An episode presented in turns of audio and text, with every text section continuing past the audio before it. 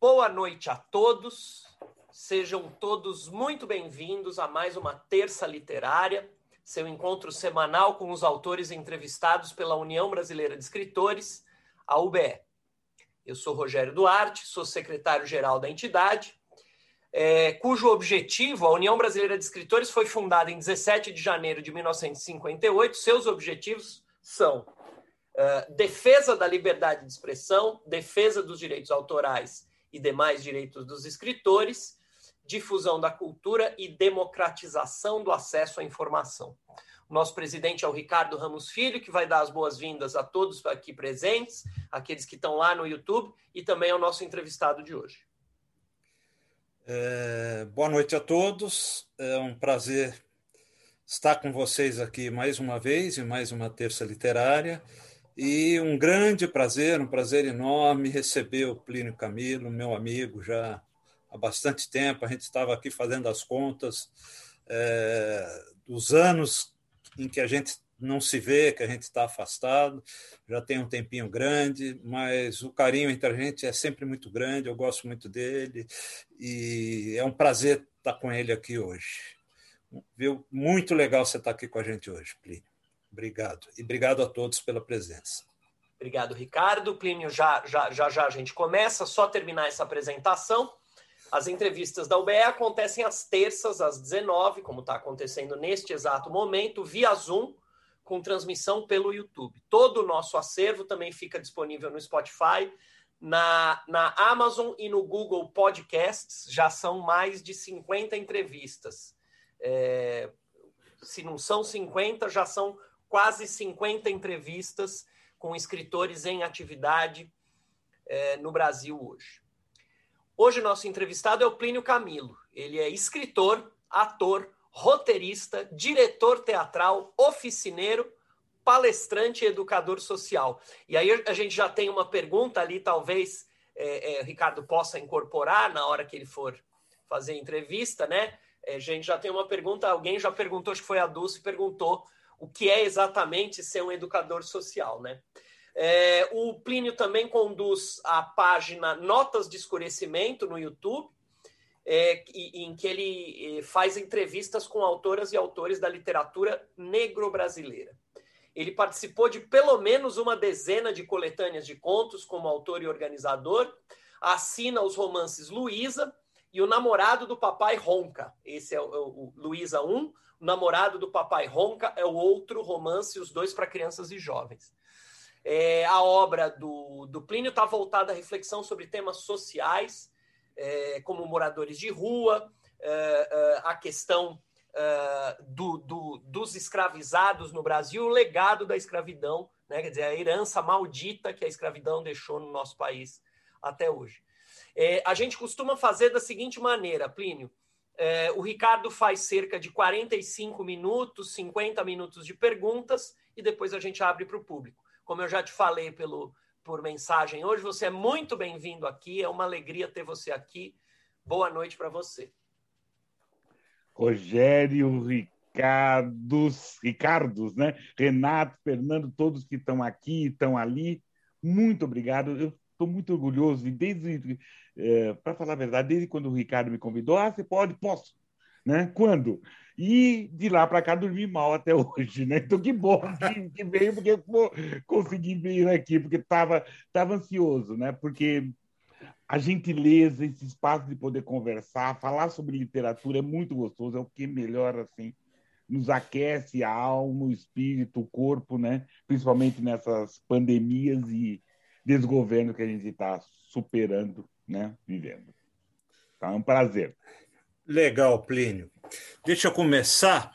É, vamos fazer então, vamos fazer primeiro a pergunta da Dulce, para eu não perder, porque eu tenho aqui um roteiro de perguntas que eu quero fazer, só para eu não, não, não, não perder de, de vista.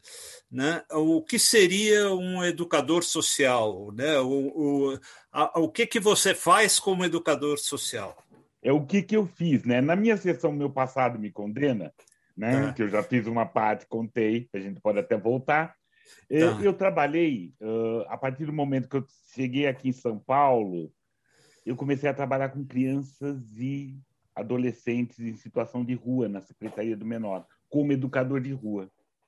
E de tá. lá para cá, isso fazem. Trabalhei durante 15 anos com crianças e adolescentes, ou na rua, né, na, nesse espaço aberto, alguns, alguns espaços mais fechados, e até na antiga FEBEM. E isso incorporou no, no meu modo de ver o mundo, né? E um fato é interessante. Só estou aqui por causa desse trabalho, porque modificou meu olhar, né? ampliou meu olhar. Né? Trabalhar com crianças de rua, na rua, onde você não tem uma capacitação, nem agora tem, mas você nas universidades não é capacitado a trabalhar na rua, né? com educação na rua. Você trabalha com educação numa sala, então você sabe de onde vem o. Né? Na rua você não sabe de onde vem o tiro. Na rua você não sabe de onde vem o atendimento, né? Então foi muito interessante. Trabalhei em áreas muito frágeis e interessantes em São Paulo, Largo 13, Jabaquara, trabalhei um pouco na Sé, e trabalhei na Moca e na maioria das FEBENs, assim, trabalhei com, com adolescentes que estavam privados de liberdade né, e adolescentes. Foi isso. Então, isso é o bacana. Que bacana, muito legal, muito legal. É, Plínio, deixa eu te perguntar uma coisa. Você nasceu, eu vou dizer a tua idade, né? Porque até porque você não parece mesmo. Você nasceu em Ribeirão Preto, 1960, né? E ficou até 1986 entre Santo André, Piracicaba e Campinas. Em 86 você veio para São Paulo. Quer dizer, eu imagino que as tuas primeiras leituras, o teu primeiro contato com o livro, foi no interior, foi, foi nessas cidades. É, como que foi isso? Como que você se aproximou da literatura, se apaixonou e quis escrever? É, é assim, é, é, aquela história clássica, né? Quero escrever, gosto de escrever desde pequeno, eu escrevo, conto essas histórias. Mas eu tive a sorte, isso foi interessante. Meus pais eram professores. Aqui na região de Santo André. Meu pai foi o primeiro diretor negro em Santo André, minha mãe foi diretora. Então havia essa, li essa literatura. Então, meus primeiros livros eram uma cartilha do Lelé, cartilha do, do, do Guril que tinha. E eu comecei a ler, foi assim, meu pai, ele não tinha muita paciência, mas gostava me, me, me apresentar de bis, revistas em quadrinhos, assim, Zé Carioca, essas coisas todas, super-heróis. E num determinado momento ele se encheu da, daquela história do lê para mim, pai, lê para mim. E no começo da década de 60, quem viveu lembra, era meio top ensinar a criança a ler, mais jovem, né, essa coisa toda. Então eu fui alfabetizado pelo meu pai, pela minha mãe com três anos. Então eu leio desde os três anos. Eu não lembro de eu não ler.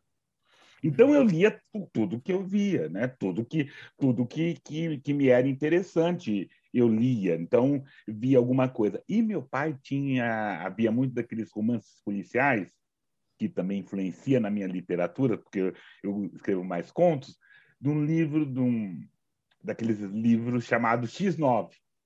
Ah. Né? É, legal. X9, L, quem, L, quem leu entrega a idade, né? Ellery Queen. Exatamente, X9. E nisso eu comecei a ler aqueles romances, eh, aqueles contos policiais e, e dali foi para os romances policiais, né? Então, minha literatura que eu comecei a ler romances policiais. Gostava muito de televisão, por exemplo. E aí eu lembro que uma vez eu assisti aquele filme Falcão Maltês, né, que era Relíquia Macabra, com Humphrey Bogart. É Dashiell Hammett, né? O autor era o E aí eu prestei atenção naquele cara, e aí eu comecei a ler lá, tinha o X9, um conto dele, comecei a ler, e aí li tudo do Dashiell, né? Continental é. Hope, e aquelas. Então, e, e, a minha leitura começou por aí. Começou essa aproximação desse, desse do romance policial. Tanto é que eu gosto muito mais hoje desse, desse tipo de conto, conto ou romances muito mais voltados aos policiais. E aí vou, vou lendo de tudo que caía na mão li. Uma outra leitura que também foi muito importante que eu encontrei, que também é da minha geração, isso eu digo, acho que final da década de 60, 68, 69, foi o Quatro de Despejo de Carolina Jesus. Foi um uhum. livro que eu li. Eu né? li também, 64, né, que ele foi lançado. É. é exatamente. É. Então foi, então eu lembro que minha mãe tinha, minha tia tinha. Então esse foi uma das leituras primeiro que me marcam assim. Essas uhum. Ah, que legal. E daí, dessas leituras, nasceu a vontade de escrever? O, o, de, de, contar história. Eu gosto de contar tá. histórias. Eu gosto de contar tá. histórias, assim. Tá. E trazer histórias de pontos de vista. E aí eu ia cometendo alguns escritos, essas coisas todas, mas eu sempre gostei de uma de escrever coisas em, no coletivo, né? Quero dizer, uhum. ou para teatro ou para cinema. Não tinha uma ambição de escrever um livro, escrever essas outras coisas isso quando jovem. Tanto uhum. é que uma uhum. das primeiras publicações minhas assim é depois de 50. Né? Tá. E aí eu você já estreou tarde, né? Exatamente, exatamente. Bacana. Ou maduro, né? É. Sabendo mais das coisas. Exatamente, os caminhos. E, né? Então, eu estou é, com um namorado do Papai Ronca aqui, que é um livro que eu que eu adoro esse livro, você sabe disso, eu já cansei de dizer isso para você. Quer dizer, não cansei porque eu não me canso de dizer isso nunca, né? É, é, é um livro que eu indico para todo mundo, é um livro que, que eu acho que tem um texto divertido, um texto ágil, é um livro sensível. É, eu só tenho elogios a esse livro. Né? E nesse livro, né, o Dante troca de São Paulo né, por Procópio, né, é, quando a mãe vai fazer mestrado em Milão, né, é, vai ficar seis meses fora e ele vai morar com o pai numa cidade pequena, em Procópio, sai de São Paulo para morar com o pai e com o namorado do pai, né, que ronca. Né? É, e como foi? Eu tenho muita curiosidade em te perguntar isso. Né? Primeiro, como foi encontrar essa prosa tão ágil que tem no livro, porque é uma delícia, é um o livro assim quando você vê você já está na metade, sabe? É, é, é, um livro muito gostoso de ler, né? É, Para mim é um dos melhores juvenis que eu li ultimamente, né? É, e é uma abordagem muito sensível do que é o homossexualismo, do que o menino precisa enfrentar é, em termos de preconceito dos colegas, essas coisas. Né? É, o que faz de um livro um texto fundamental é, e, e, necessário. Então, são duas perguntas aí. É com relação a esse texto ágil que você conseguiu, se isso já saiu assim, ou havia intenção no plano do livro em fazer realmente esse texto tão, tão, tão ágil assim, e saber como vai o livro, porque esse livro é de 2012. Infelizmente, no Brasil, as coisas às vezes não andam do jeito que a gente gostaria. Esse livro está publicado, não está mais publicado? É, quem quiser ler, como que faz para ler? Porque é um livro que eu recomendo sempre. Ricardo, uma coisa também é legal ressaltar, assim, o Ricardo foi o primeiro que chegou no lançamento, a gente estava arrumando as cadeiras lá naquele bar lá, e foi, foi emocionante quando foi. o Ricardo chegou, foi emocionante mesmo, ele foi o primeiro a chegar e eu não sabia nem como cobrar dele, que nem fui cobrar a Camila, então foi, foi, foi uma beleza. Uh, por exemplo, então isso naquele coletivo. O namorado Papai Ronca, ele nasceu como um argumento para um filme, um roteiro. Eu queria fazer um hum. roteiro, e aí eu pensei na história, tanto é que o prime... a primeira coisa que veio foi o título, Namorado Papai Ronca. Falei, ótimo, já está é feita um título a maravilhoso. maravilhoso. Né? Já está feita a história, já tinha uma história, porque o namorado Papai Ronca já, já me dava quem era o narrador, né? que é, ou, ou por onde o narrador poderia ir. Então a história veio mais ou menos pronta. E então a ideia foi nascer de um roteiro. Mas aí consegui fazer o roteiro, não consegui fazer o roteiro. Eu estava fazendo um curso né, de escrita criativa com com Nelson de Oliveira, com Marcelino, e eles fizeram uma proposta de fazer um livro. Falei, ótimo, estou com o namorado Papai Ronca, e aí eu fiz toda, todo o esquema, né? Todo, todo, toda a escaleta dele, né? Quantos capítulos teria, o que eu faria. E aí eu resolvi dividir em dias. E dividir, uh, cada dia tinha manhã, tarde e noite. Então eu escrevi desde agosto, setembro, até dezembro, janeiro daquele ano onde Dante estava morando com o pai na cidade de Procópio. E aí fiz todo um esquema de uh, dividir em dias, quantos, quantos capítulos né, uh, os capítulos, tudo. Então eu fiz toda a, a divisão, a escaleta. E aí resolvi escrever com um narrador colado no Dante. Então esse narrador ia contar tudo que o Dante via. Uhum. Uh, e aí eu fiquei procurando essa voz do Dante, como, como sabe, como ele, como que ele corta as sílabas, como ele fala, qual a sacada dele. E nessa época, minha filha, né, Beatriz, né, ela estava por volta de 10 anos, um pouco mais, um pouco menos, e tinha uma voz parecida com o do Dante. Então, o Dante, que já, né, Dante Beatriz, né? o Dante foi, já foi, foi uma homenagem a Beatriz, né? E aí eu fiz ele todo com uma voz, né, da minha filha, que era interessante, que eu queria esse, esse menino. Você queria ouvir essa voz no livro? Queria ouvir essa voz e achava achava interessante. Tanto é que minha filha, ela, é, eu pedia para ela ler algumas coisas para ver se estava uhum. palatável, né? Então ela foi muito parceira na feitura desse livro, assim. Ai, que legal. E aí foi essa, essa história. Então, eu tinha que contar a história sempre do ponto de vista do Dante. Uhum. E quando você faz uma história com Manhã, Tarde e Noite, você tem que ter, inventar histórias, né? Porque teve uma hora, o começo, o meio eu sabia, mas tinha o meio do meio que aí eu tinha que enrolar. Eu, eu coloquei uma história ali, fiz outra, outras caminhadas, pus assim. Como eu tinha escaleta, eu saí da escaleta, trouxe situações para frente, trouxe, levei situações para trás. Então foi muito interessante. Então essa prosa ela nasceu intencional, né? Porque eu queria uhum. falar com esse público adolescente, né? O infanto, uhum. o infantil. Uhum. Legal. E, e como é que está o livro hoje? Ele, você então, encontra ele, no... E, e encontra ele no sebo. Eu pretendo, pelo menos até o final desse semestre, colocá-lo novamente na Amazon. Tá. Né? Tá. Porque, agora tem que contar, né? Porque daí eu, isso eu cobro, espero que o Rony esteja feito. Um outro parceiro meu, porque eu fiz teatro aqui em São Paulo, Rony Guilherme, ele foi também nesse lançamento. E aí, como todo mundo, no dia seguinte me liga e fala: Isso dá um filme. Só que o Rony é extremamente atarefado, não virou filme, não virou filme, não virou filme teve os outros livros. Aí falei, ah, Rony, vamos fazer uma série? Ah, vamos.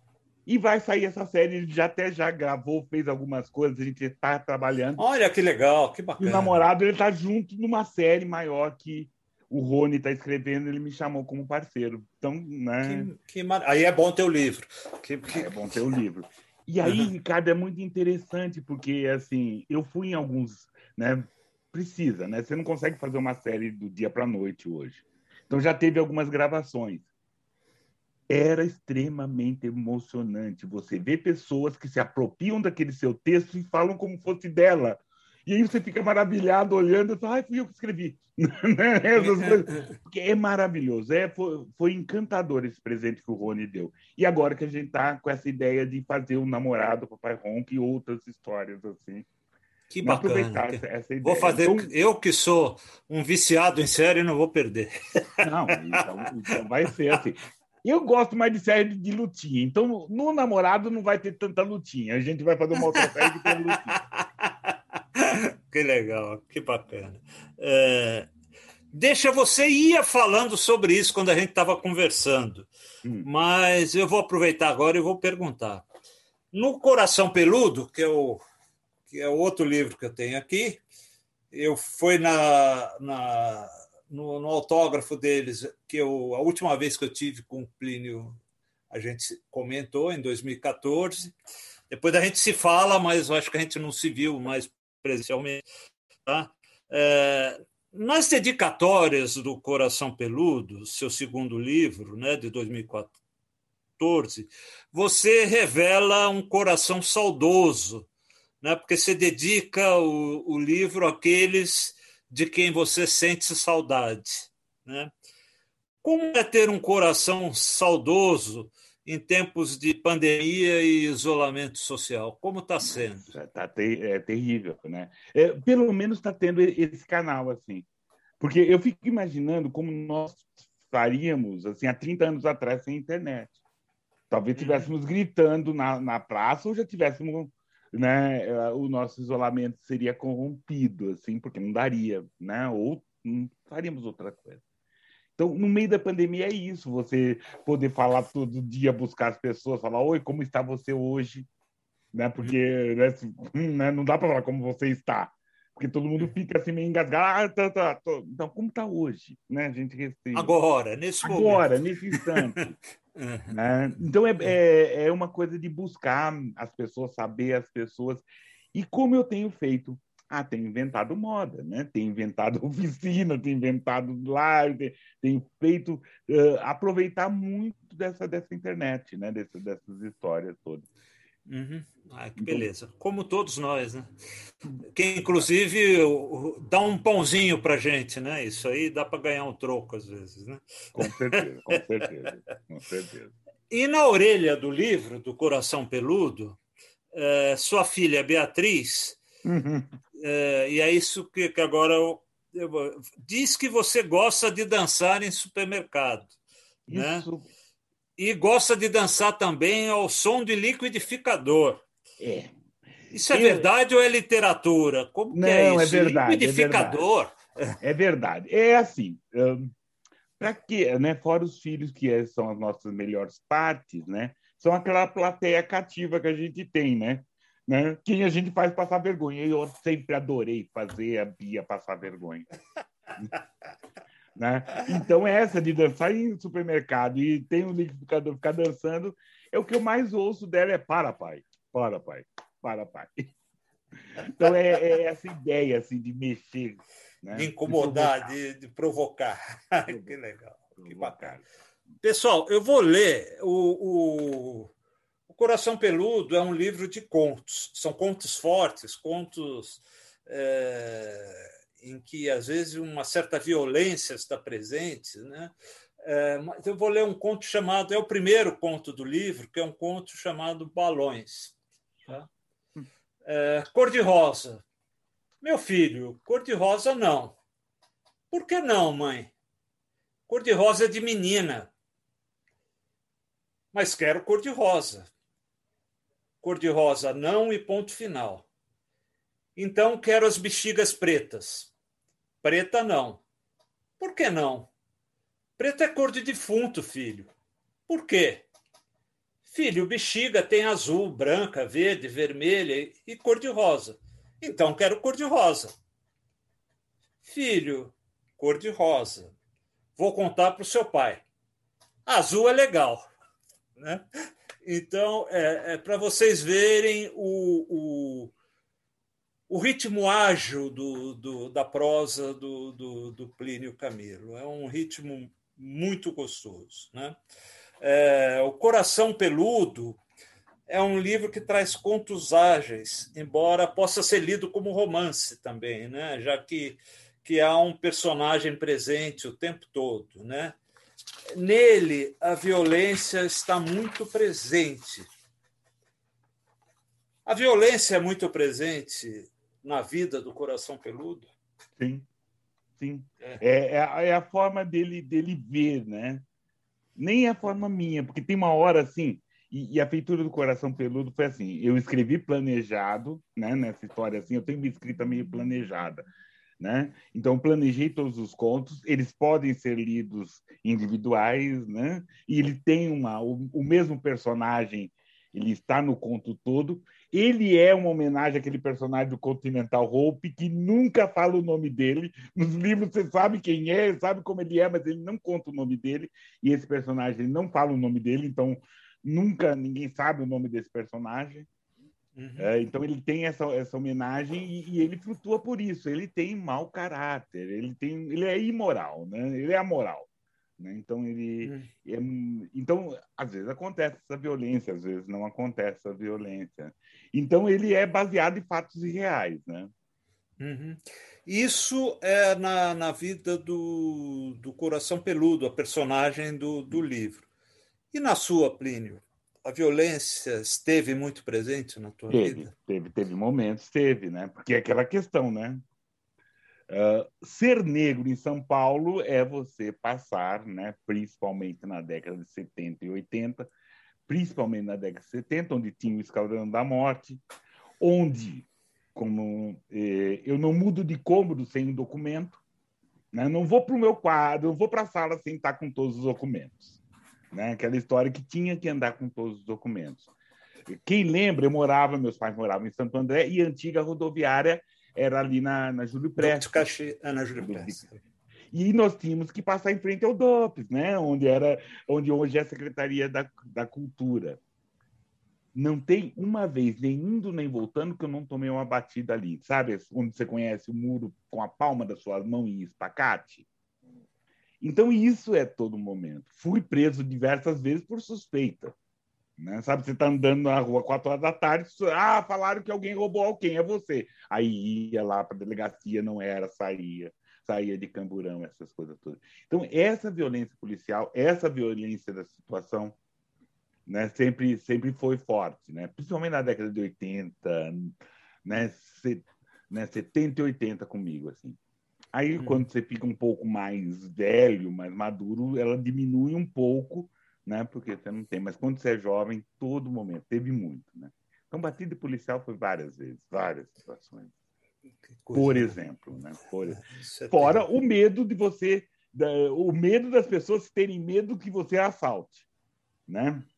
Aquela, sabe, aquela situação. De ser tá olhado olhando... com medo, né? De ser ah, olhado. Você está olhando assim, aquela senhora segura a bolsa, então dá vontade de assaltar, porque ela vai passar mal. Ela passa do seu lado mal e corre depois que passa de você. Uhum, né? é. Essa é uma situação. Dá vontade de assaltar, vou assaltar a senhora para a senhora ficar mais tranquila. Pelo menos fui é. assaltada. É. Assim. É, pelo menos eu não fujo a sua expectativa. É, né? Ela não fica frustrada, né? Porque, é, fala, é. porque daí para ela é assim, agora não foi, vai ser depois, né? É, é. Então, terrível. É, Plínio, você é um militante da causa negra. Hum. Né? É, eu sou mais isso... cavalo, sabe? Eu é. me sinto mais como um cavalo de trazer essa, essa história, essa, essa, essa discussão, né? Não. Mas isso já aparecia em outras vozes, tá? É, coletânea de contos sobre o negro escravizado no Brasil, depois em Notas do Escurecimento, Letras Negras, né? É, nesses livros todos, só para citar mais exemplos. Né? É, ser negro em tempos de Bolsonaro tornou-se ainda pior Estou certo ou não faz diferença significativa? Não tem. É, tá pior, é um pior, é um outro momento pior, porque é, a questão do, do, do, você ser negro, principalmente aqui no Brasil, e para alguns, é você. Você tem um processo interno de você se assumir como negro. Né? Principalmente a nossa, minha geração, que nós éramos tido como, no nosso registro, estava como pardo, então dá, sabe para alguns, você virava mulatinho, moreninho, marrom, bombom, moçum, noite, noite ilustrada, até um certo momento de você se assumir como negro ou como preto. Né? Uhum. Volto assim às minhas origens. Graças a meu pai e minha mãe, que sempre disseram né, que eles eram e nós éramos negros, então esse assumir negro foi para mim foi natural. Né? E ser negro foi, é difícil, porque você as oportunidades elas são mais raras, você não tem uma na mídia na, na, na literatura você pouco via né? Paradigmas, né? Tanto é Embora é o nosso maior escritor seja negro, né? que é Machado. Sim, mas, mas, você lembra que isso não era citado. É. Não era citado na, quando você. Eu fiz, né, fiz linguística de letras, isso não era citado o que quem era citado era só Cruz de Souza que ele tinha preconceito de cor, por isso ele usava sempre imagens claras, que é uma outra mentira. Então não era colocado isso. Mas uma coisa que a minha geração teve como paradigma e foi muito interessante foi os cadernos negros. Porque tá em 78 saiu, eu lembro que em 79, 80 eu tive a oportunidade de ler os Cadernos Negros foi emocionante, porque foi uma das primeiras vezes que você tinha né, negro falando sobre negro, né, o negro na primeira pessoa, como diz o Kut. Né? Então, esses foram os paradigmas de você buscar esses escritores. Né? E é meio óbvio, mas olha, né, se escreve, negro também pode escrever.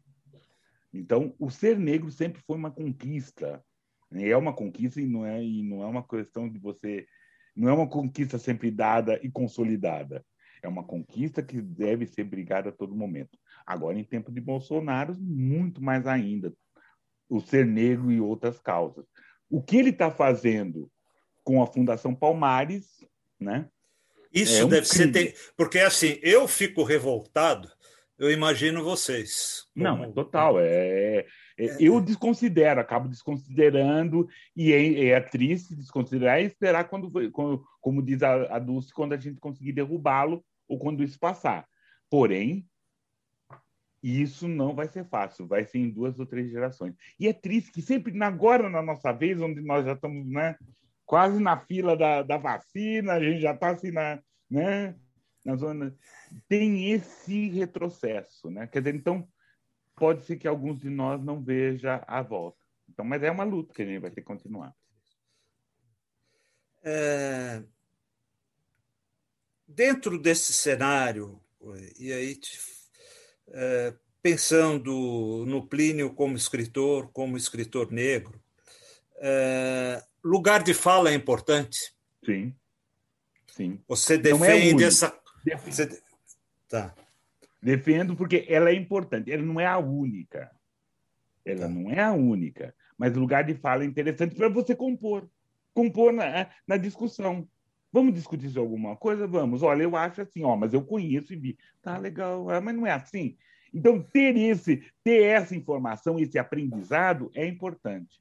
Eu não posso falar uma coisa que uh, colocar uma coisa que eu não vi, como é viver em tal lugar assim, assado e cozido. Não, eu posso depois saber ou antes de saber eu posso colocar as minhas posições. Mas lugar de fala é importante. Eu não posso falar uh, sobre a mulher negra no lugar da mulher negra. Não, é a mulher negra que tem que falar que é diferente. Eu não posso falar sobre o lugar da mulher. É diferente. A mulher negra é diferente. O homem negro em São Paulo é uma coisa, o homem negro no Rio de Janeiro é outra. No Ceará hum, é outra. No Rio Grande do Sul é outra história. Mas esses, isso é importante, eu acho muito importante para a diversidade.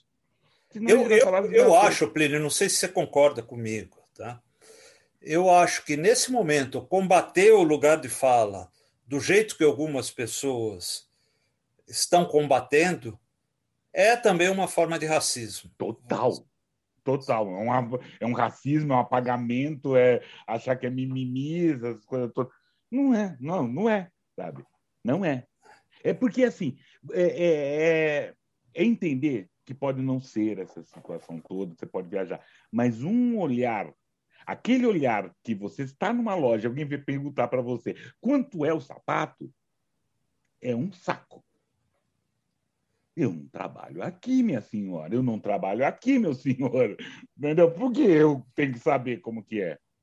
E, ó, e que eu não sou uma, né, uma carinha de, de, de vendedor do, do. Eu vou entregar a idade. Do MAP. Eu não tenho carinha de vendedor do MAP, né? Pelo contrário, Mas, você tem uma cara até descolada, de um cara então, descolado. Então, tem, tem, tem essa. Então, sabe aquela situação de você olha e vai? Uhum. Então, é, é, é, terrível, é terrível, é. né? Então, é um combate, é um racismo, é um outro racismo, é um preconceito, é um, é um apagamento. Vamos ser, sabe, aquela homogeneização que é terrível. É, porque tem gente dizendo que o lugar de fala, em última análise, acaba com a literatura. Não é verdade, né? Porque é, é, você tira o direito de, de quem não passou por aquela situação falar Ninguém está tirando o direito de ninguém falar, nós estamos só dizendo que o lugar de fala é importante. É importante. Daí, porque daí Júlio Verne não podia escrever sobre a viagem à Lua. Ele é. nunca viajou para a Lua, ele não, tem, ele não tinha essa coisa toda. Máquina do tempo, como vai escrever? Né? É. Eu acho que é importante isso, é importante ter, ter, ter, ter, ter, ter pessoas, todos escrevendo. A literatura é ampla. O que não pode é essa literatura canônica ela ser fechada, ela não considerar o Machado de Assis um autor negro, Maria Firmina, a primeira escritora negra brasileira. Né? Não considerar então, uh, Maria Carolina de Jesus uma escritora importante. Importante, né? Então, ter essas desconsiderações. Mas não é só ela no, sabe, nesse patamar, nesse, nesses locais, e tem Carolina, tem Clarice, e cabe todos, e todas, e todos, e tudo. Né? É isso, a literatura é ampla. O que não dá para fechar só em uma lugar de fala, sabe? Bobagem não. isso. Bobagem. Maravilha, maravilha. É, Plínio, em sua obra, a gente encontra um número maior de livros de contos, né? Embora você tenha estreado com um romance juvenil, né? Você hoje você se sente mais contista do que romancista? Só sou contista. O, é. Os meus romances são contos grandões. são contos esticados, assim. O Luísa era um conto, que, que virou uma hum. novela, sabe? Você aperta, uma novela, assim. O Namorado era um conto. Tá. E aí, quando eu fiz o romance, eu incluí outras situações, assim. Mas eu, tá. eu gosto de uma história curta. Eu gosto de histórias curtas, assim. Tá legal. É Pode até voltar. Jeito. E o Coração Peludo, você ter continuidade, você trazer o personagem outra vez e, e colocar. Hum. Mas eu gosto disso, eu sou contista. Tá, maravilha. Escuta, Notas de Escurecimento é também um evento, não é só um livro de contos, né? Uhum. É um evento, é um encontro com leitores e nele discute-se de forma dinâmica os conceitos de literatura negro-brasileira, abordando as origens dessa literatura, suas marcações, limitações, função social e literária. Um pouco sobre essa literatura, Plínio, sobre essa literatura negro-brasileira, sobre a importância dessa literatura. E, Conta um pouco, é, um pouco, inclusive, do, desse notas de escurecimento. Como que é isso? Como que você? Notas de escurecimento ele, ele é um, um, um projeto onde tem várias situações onde vem vários, tem um programa, né? tem essa, essa nossa nota de escurecimento de gerações, onde eu converso com autoras e autores negros, falando sobre essa trajetória deles, declamando, a gente falando sobre essa literatura. Existe a palestra Nota de Escurecimento, onde eu, eu começo a falar de onde veio essa literatura, desse, eh, eh, dessas pessoas que foram escravizadas, né? na África, foram sequestradas e foram aqui escravizadas. E durante seu, sua libertação também cometeram literatura. E um marco uhum. primeiro dessa literatura é a, a, carta da Esperança Garcia, que o Lotte encontrou, né? aquela carta que ela, que ela pede para ser batizada para o governador do Piauí, naquele momento. Uhum. Essa carta de 1776, mais ou menos. E eu tenho como marco, trabalho como marco, como um dos primeiros textos com autor negro, entendendo também que literatura negra é o negro escrevendo e falando sobre si, tendo ele como, como autor né, e narrador e personagens principais. Não é só falando da temática racista da escravidão, não. Né? É falando, mas ele é, é o autor. Ele é personagem. O narrador, o narrador, o autor se, se coloca como negro, o narrador se coloca como um narrador negro, né? e personagens também. Então tem essa trindade ou essa situação. É o negro na primeira pessoa, como diz muito bem o Kut. Então essa palestra é muito interessante porque acaba sendo informativa, porque muitas pessoas não conheciam, não conheciam antes uh, Esperança Garcia, Maria Firmina está se trabalhando melhor com ela, mas entre Maria Firmina e Carolina de Jesus tem uma um quilombo de gente importante, Lima Barreto, Antonella, Antonella, Lino, Lino, uh, Abdias Nascimento, Oswaldo Camargo, uh, Carlos Assunção. Então tem muita Ruth Guimarães, tem muita gente que a gente precisa relembrar. E a ideia é que a literatura canônica receba também a literatura negro-brasileira, como também a literatura canônica receba a literatura né, indígena, ou como a literatura feminina, que toda, que essa literatura canônica seja muito mais aberta. E que receba essa literatura canônica sem pintar de branco, como fizeram com Machado. Né? Sem pintar de branco, ou sem embranquecer. Né? né? É. Isso nome notas de escurecimento.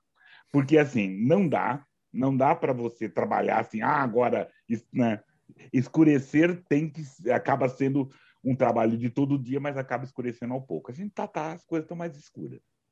Né? Uhum. Mas por isso a ideia nota de escurecimento é para você estou escurecendo essa, essa literatura. Uhum, que bacana, que bacana. E, e, escuta, Plínio, é, como você é, vê o nosso futuro? É, a gente tem espaço para otimismo? Ah, tem. Desculpa, tem. Tem que ter, porque senão não levanta da cara. Eu não levanto da cama de manhã. Eu tenho que me achar o último a sair da geladeira para poder levantar. Mas tem, tem que ter espaço. Tem espaço com otimismo. Porém, tem que ter espaço para trabalho. E também tem que ter, Ricardo, aquela história toda, espaço para a tristeza. A gente tem que entristecer mesmo, sabe? Tem que ver essas tristezas, essas indignações, essas coisas todas. Tem que tematizar elas, né? Tem, tem. Tem, tem para poder expurgar, ou para poder trabalhar, ou para poder com ela impulsionar para ir para frente. Tem. Uhum. Né? Não dá para ser apoliana, não. não. Mas tem, tem que isso, mas tem espaço para optimismo. Tem espaço. Né? Até para dar, tra... Até dar, dar trabalho para Beatriz. Exatamente, né? Não, eu penso, otimismo tem que pensar na minha filha. Né? Por gentileza. Né? E, e dá trabalho e dá história para ela. Se ela estiver assistindo, ela já está assim, tá brabona. É, e me diz uma coisa, Plínio, no que, que você está trabalhando? Você já falou um pouco do, do, da série, mas quais são os seus projetos? No que Meus que projetos, tá... assim, eu tô, eu tô agora uh, muito mais, né, por isso que eu chamo, me chamei de cavalo. É, eu estou muito mais preparando algumas oficinas, né, tentando colocar uma, algumas oficinas. Estou para esse mês agora, uh, vou começar uma oficina de escrita em cena pretos. Uma oficina para a gente começar a escrever textos, né, autores negros escrevendo textos negros. Né, e trabalhar essa, essa questão da carpintaria teatral também. Uh, vou com algumas parceiras, a Elaine Marcelino, Benedita Lopes, nós vamos começar um, uma oficina de formação de leitores. E vamos pegar uh, títulos importantes e trabalhar esses títulos importantes. Digo isso porque ah, tudo, porque todo mundo, ah, eu li muito, eu leio Conceição Evaristo, eu leio uh, Carolina Jesus, mas Carolina Jesus ela é muito mais que quarto de despejo, né? Conceição Evaristo, por exemplo, é muito mais que olhos d'água. Então, nós vamos trabalhar com leitores que sejam interessados em um aprofundamento melhor desses livros ou de outros livros.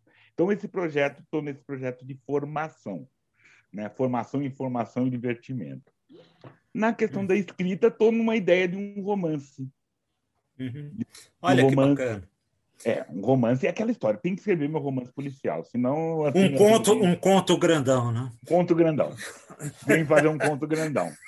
Então, eu estou aqui trabalhando essas coisas todas. Então, já apareceu vários títulos, né?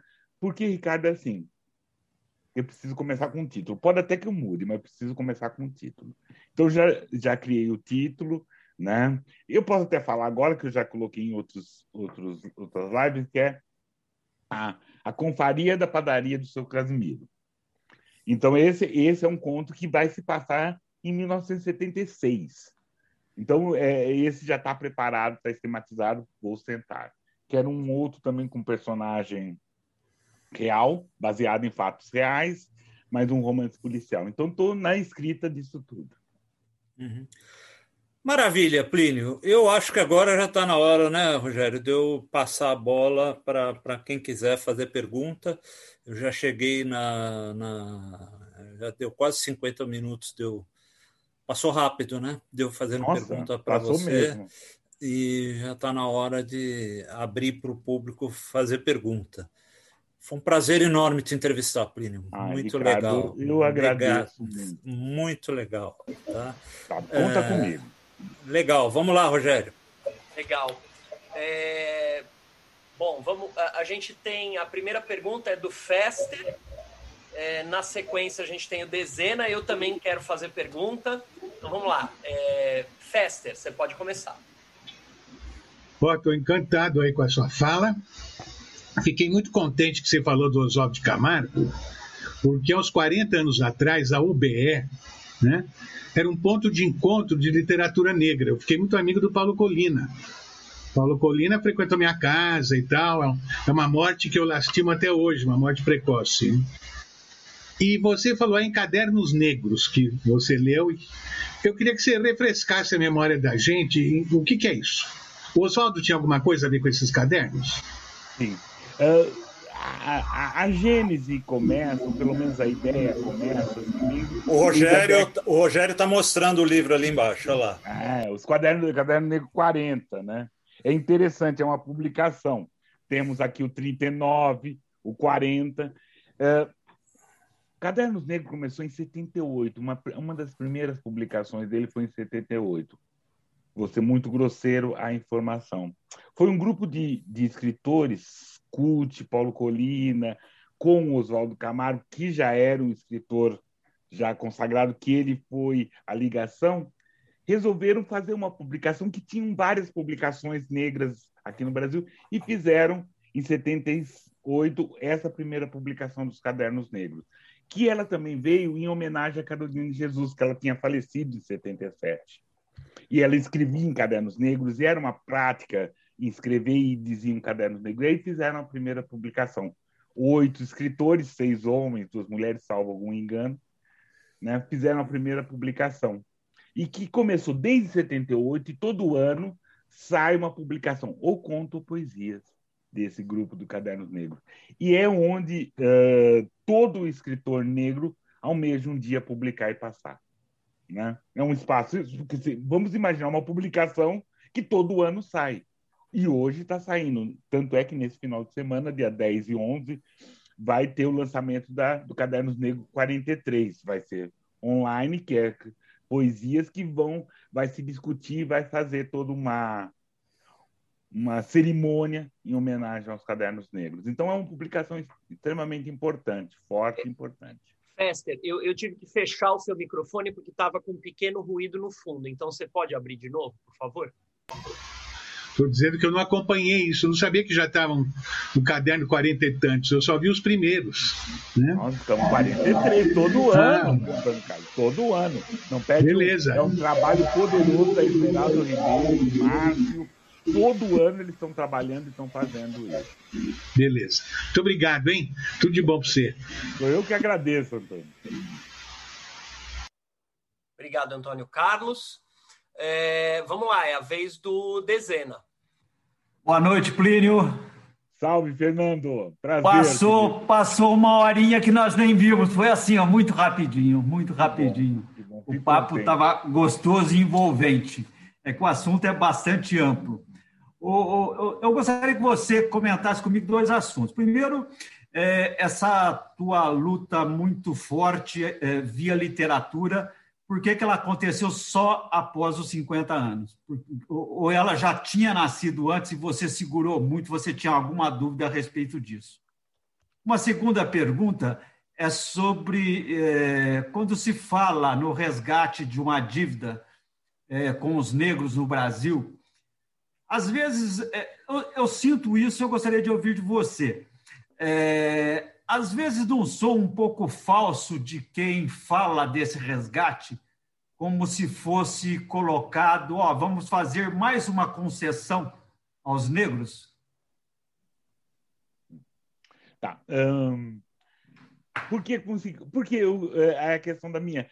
Até os 50 eu estava fazendo outra coisa. Ou eu estava trabalhando com crianças de rua, ou eu estava querendo fazer teatro e cinema.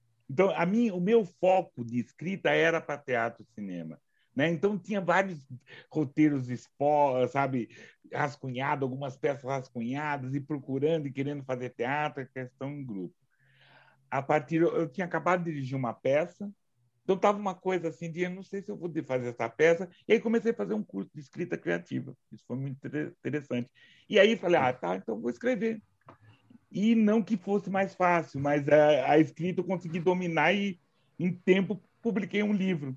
O tanto é que o namorado, o namorado foi um presente. Meu primeiro livro, meu primeirão livro, romance, ganhei um prêmio PROAC. Mil, mil textos. Imagina, eu me achava o rei Alegria. da cocada preta. Me achava o rei da cocada preta. Sou que sou, né? E aí consegui, foi muito legal. Aí veio o segundo, aí eu percebi que a coisa não é tão fácil. Assim. Então, sabe? Aí estava com o pé no chão. Então, essa foi a escrita depois dos 50, que eu achei mais interessante, que eu não fiquei uh, fascinado pelo né, reconhecimento, apesar do primeiro trazer essa fascinação, mas pelo gosto de, de, de escrever, de ser lido. Certo. Né? A, é, a, o problema da reparação é assim, querido, tem que ter.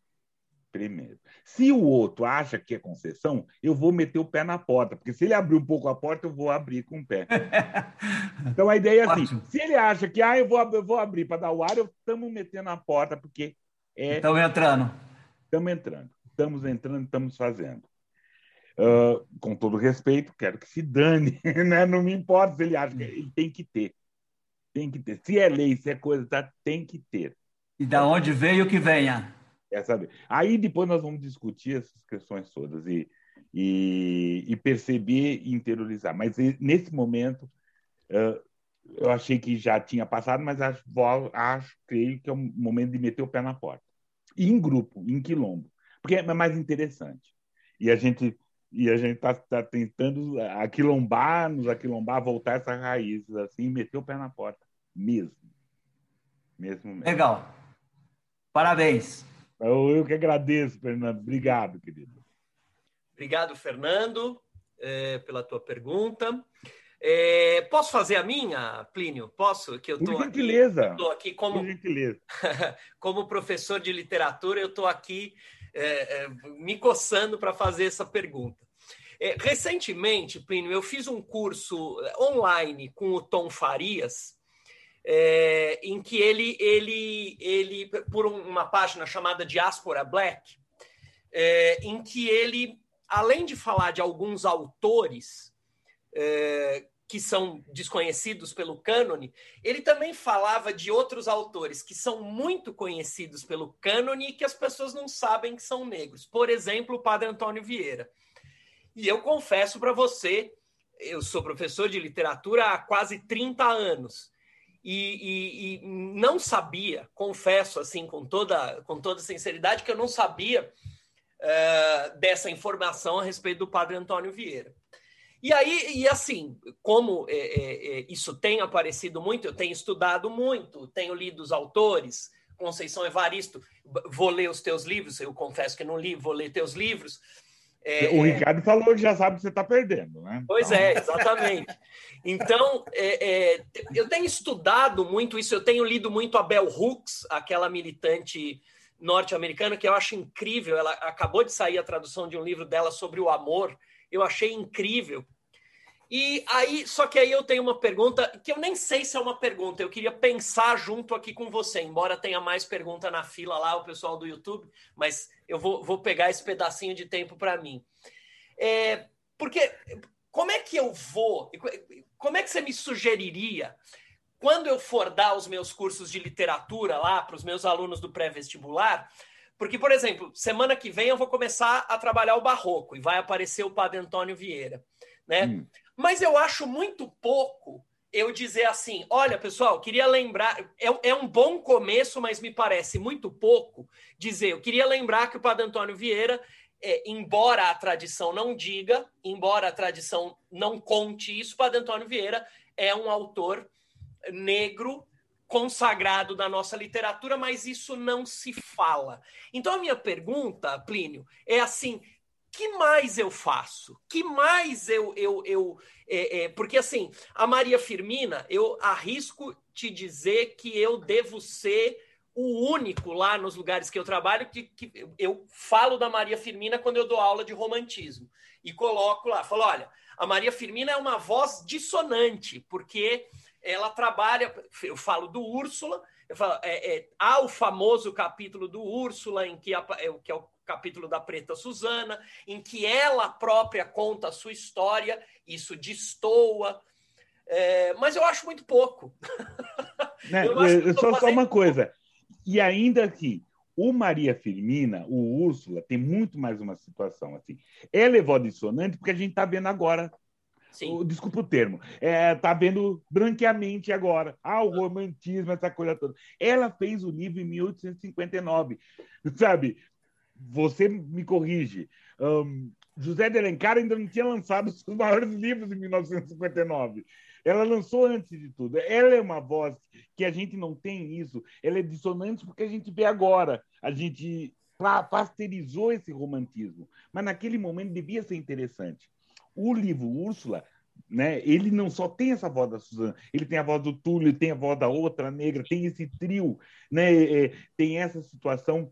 É um livro que está na categoria do romântico, mas os, o, o, casal principal não termina feliz, né? Uhum. E isso é uma vingança ótima da Maria Firmina, assim. né? ela, ela, ela termina e os, o, o, casal branquinho, que era o principal, não fica feliz, o menino morre.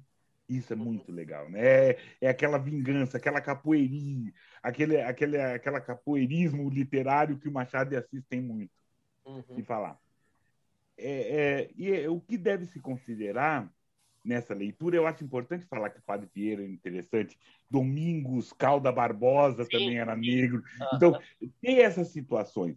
Mas, principalmente, é ter um espaço para discutir o que era ser negro no momento que existia a escravidão. Uhum. Onde negro e preto era sinônimo de escravo, de dominado. Tanto é que os jornais, né, os jornais dos homens, dos negros, eram, eram homens de cor, né? um termo que, que a gente abominou muito na década de 60, odiava, sempre odiei esse termo, era importante porque diferenciava. Eu não sou escravo como preto, negro, né? Uhum. Então, ser negro é, é importante onde você colocar. E saber que tivemos 5 milhões de pessoas sequestradas aqui no Brasil tinha que estar em todo lugar. É importante estar em todo lugar também. E haviam lá. Né? Só que existia uma, uma barreira, uma discussão, uma dificuldade, essas coisas, como existe hoje. Né? Eu acho que é, é sempre considerar, porque com isso vai pensar, ah, tá bom, legal. É importante perceber, vamos prestar atenção como que ele era, como ele agia. Mas é o citar já é o importante, hum. muito mais que isso.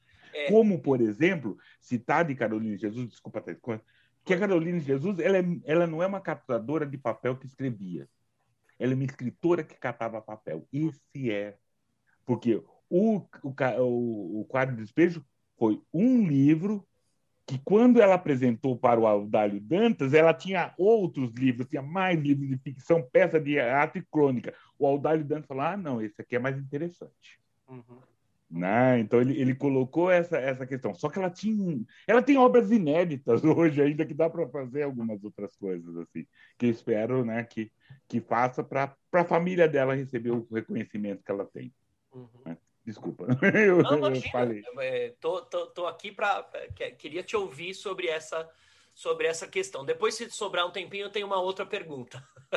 Hum. Vamos lá. Lá no YouTube, a Cássia Janeiro, que é uma, uma das, das, das diretoras da, da UBE, ela, ela diz, ela coloca duas observações. Primeira, é mentira que você tem mais de 50 anos. Isso é, é ela coloca. É Com mentira. orgulho 60. Rumo a 63, porque eu vou fazer 61, 62. Então ela coloca que é mentira, isso deve ser mentira.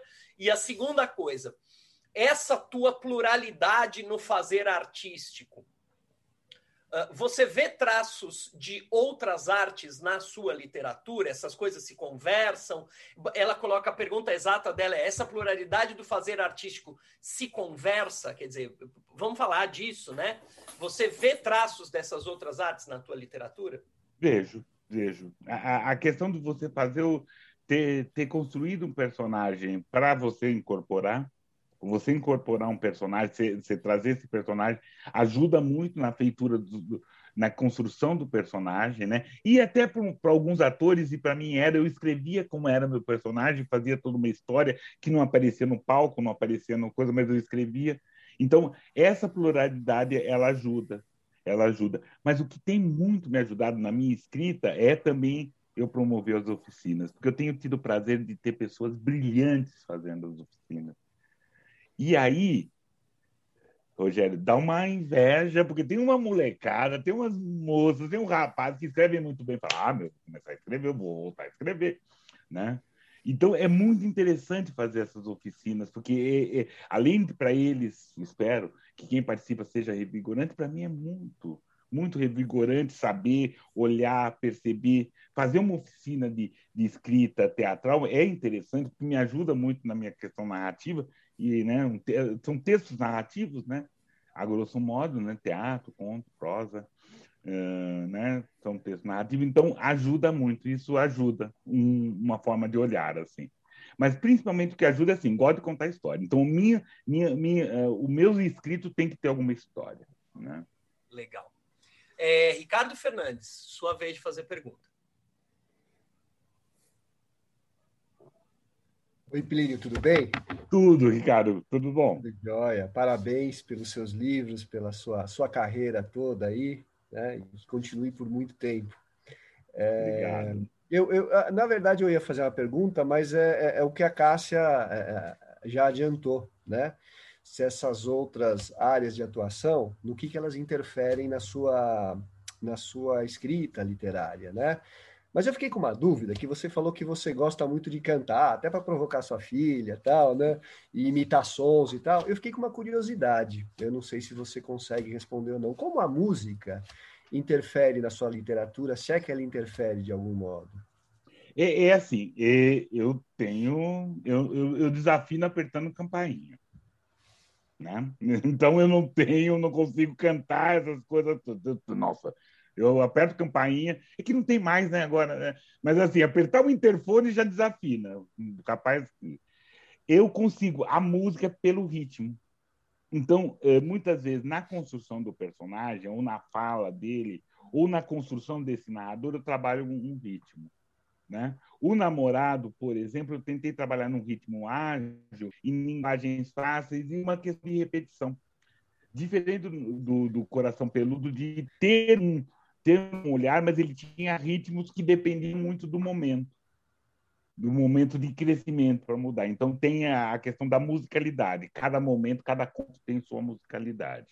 Da né? musicalidade da fala do personagem, da, da fala ou até da, da forma de, do narrador contar.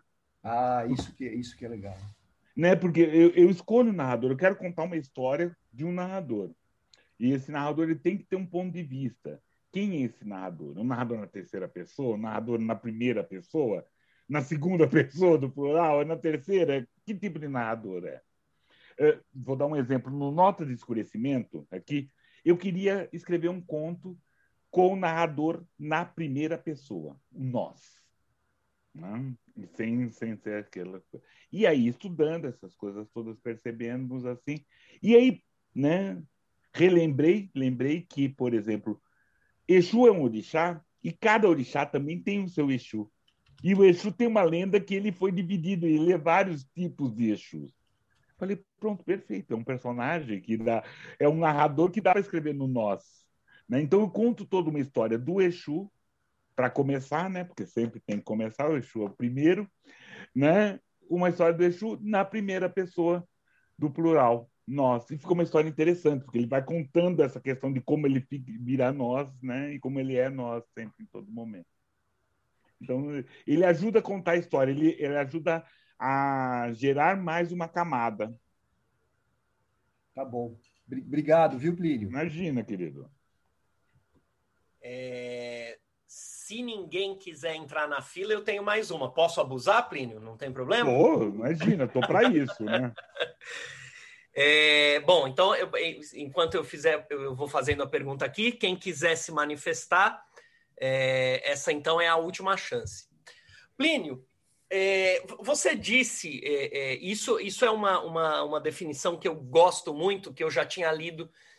É, eu agora não vou me lembrar onde. Eu, ah, eu li no, no, no trabalho de um professor a respeito do, do Úrsula, da Maria Firmina é essa definição sua que eu acho precisa de, de literatura que você eh, chama de literatura negro-brasileira, já vi o termo é, literatura afro-brasileira também, que é essa é uma literatura em que o, o autor ou a autora negra tematiza a experiência de ser negro, né? Quer dizer, e, e, no caso específico, tematiza a experiência de ser negro no Brasil.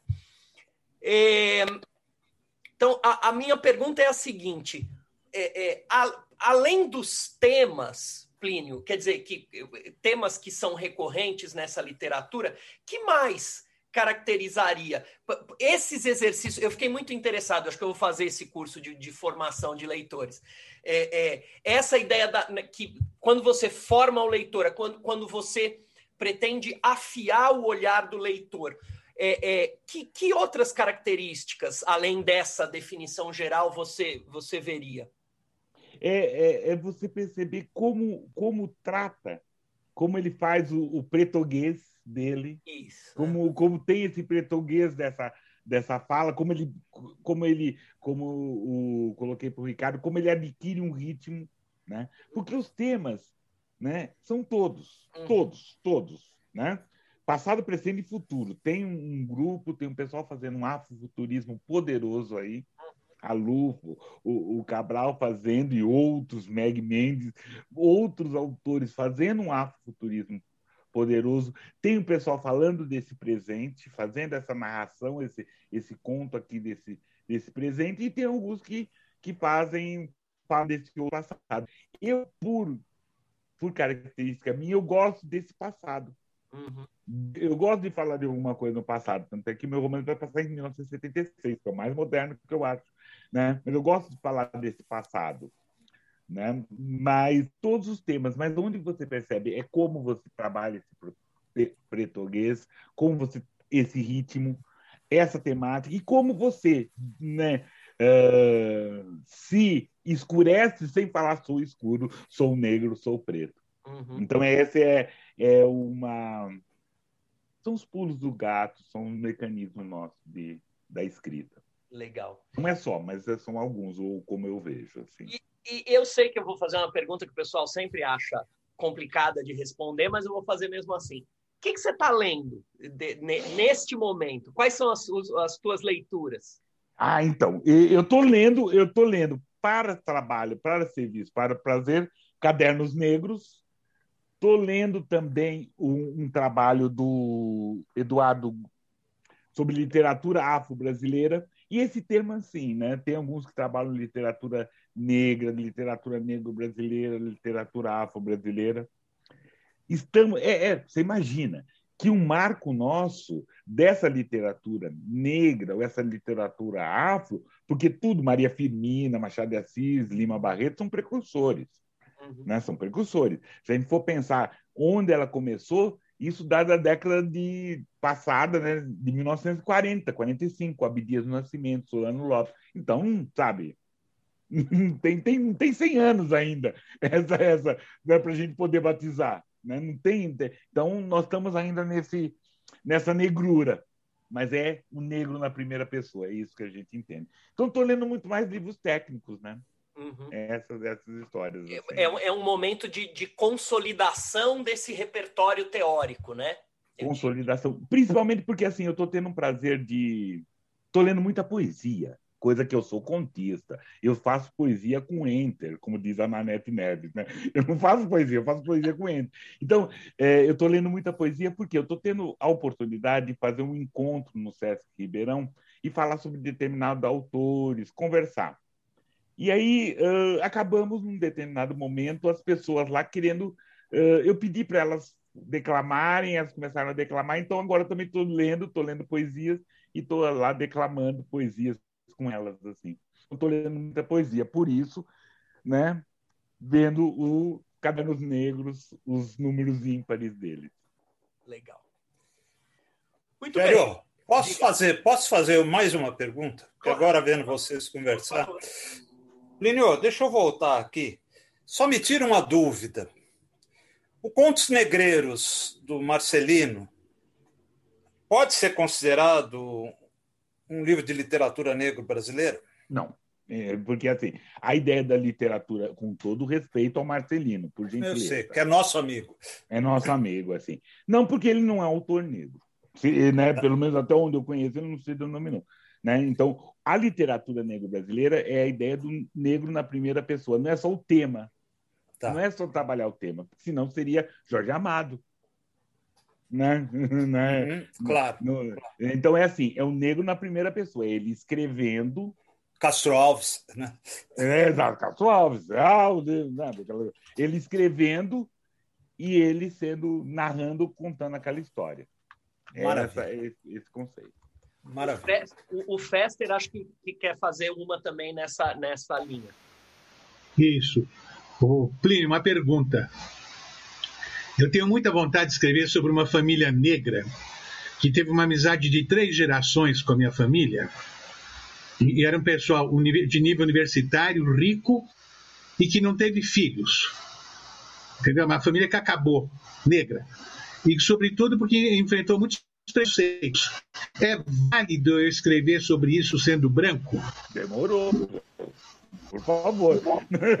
Por favor. Uh, vou pegar a idade. A gente não pode patrulhar. Não vou patrulhar. Ah, você não pode fazer som. Não, você pode fazer.